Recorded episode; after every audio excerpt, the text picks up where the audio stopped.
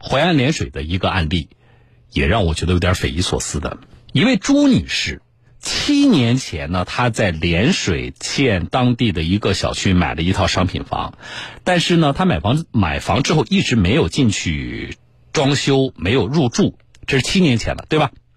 今年的五月份，朱女士惊讶的发现，有人把他七年前买的那个房子的锁给换了，并且还安排工人进行装修，到底是怎么回事呢？我们来听报道。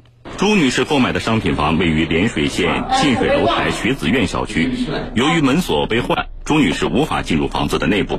哎，这个房子是我买的，我现在进不去，我想把我的房子拿回来。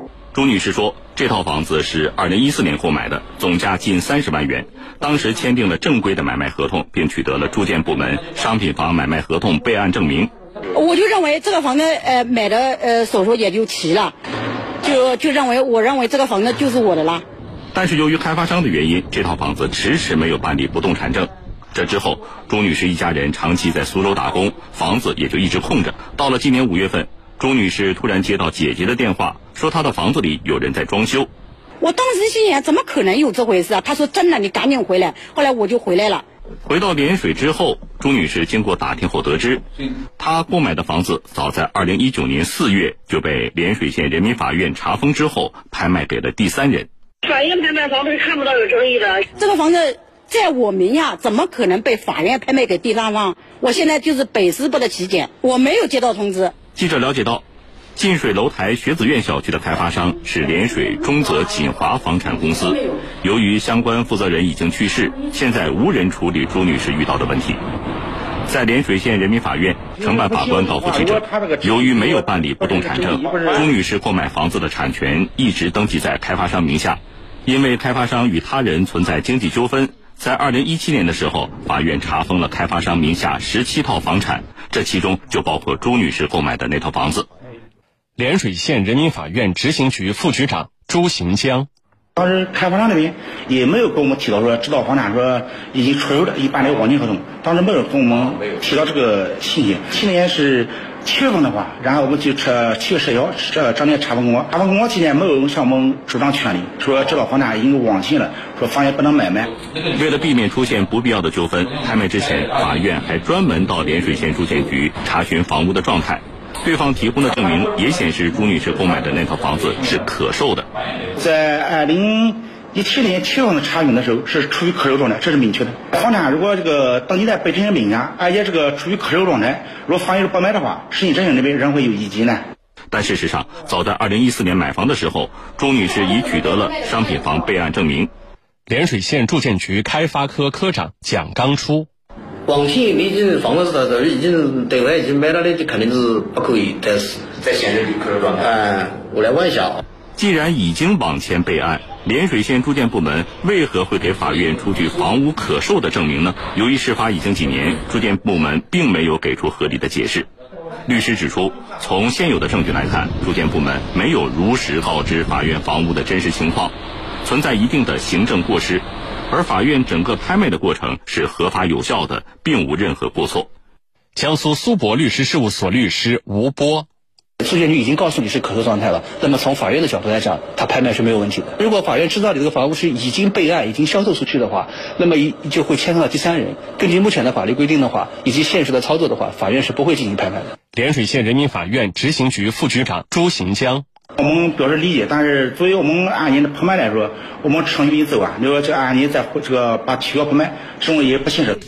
由于已经过了执行异议追诉期，律师建议朱女士可以依法起诉开发商及住建部门，主张相关损失和赔偿。涟水县人民法院也表示会向朱女士提供法律帮助。好了，法院提供法律帮助，然后呢，我们了解到这个听众朱女士呢已经向法院提起了相关诉讼了，啊，告谁？开发商和当地的住建部门。一定有人在这里边搞了小动作，对吗？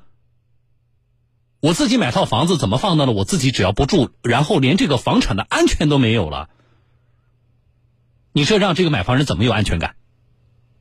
好，这个案例我们会持续的关注，但是回来说，这里边我们最不能够理解的是什么呢？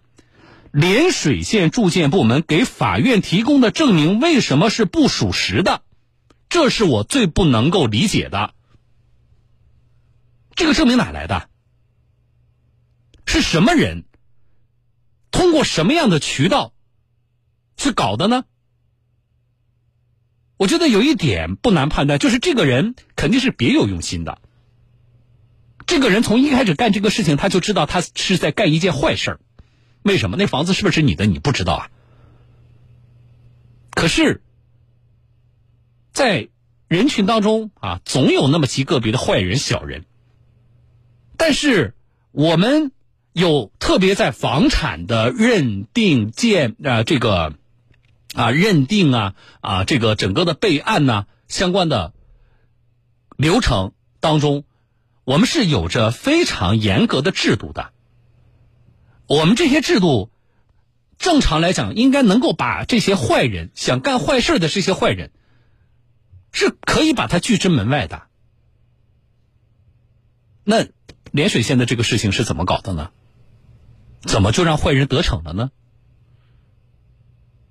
我们当地的住建部门在这件事情的处理当中，是哪一个环节？哪一个流程流程上啊？哪一个环节出了问题了？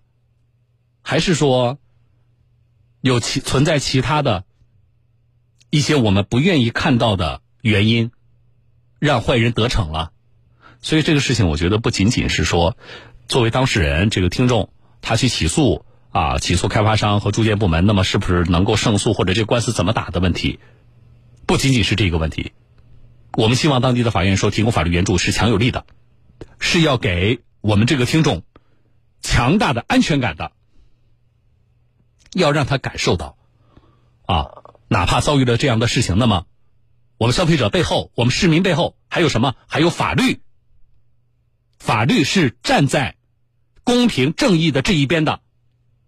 第二就是，我们希望跳出这个诉讼案件，当地的住建部门是不是不要等着法院去？去主动找你们呢？从行政管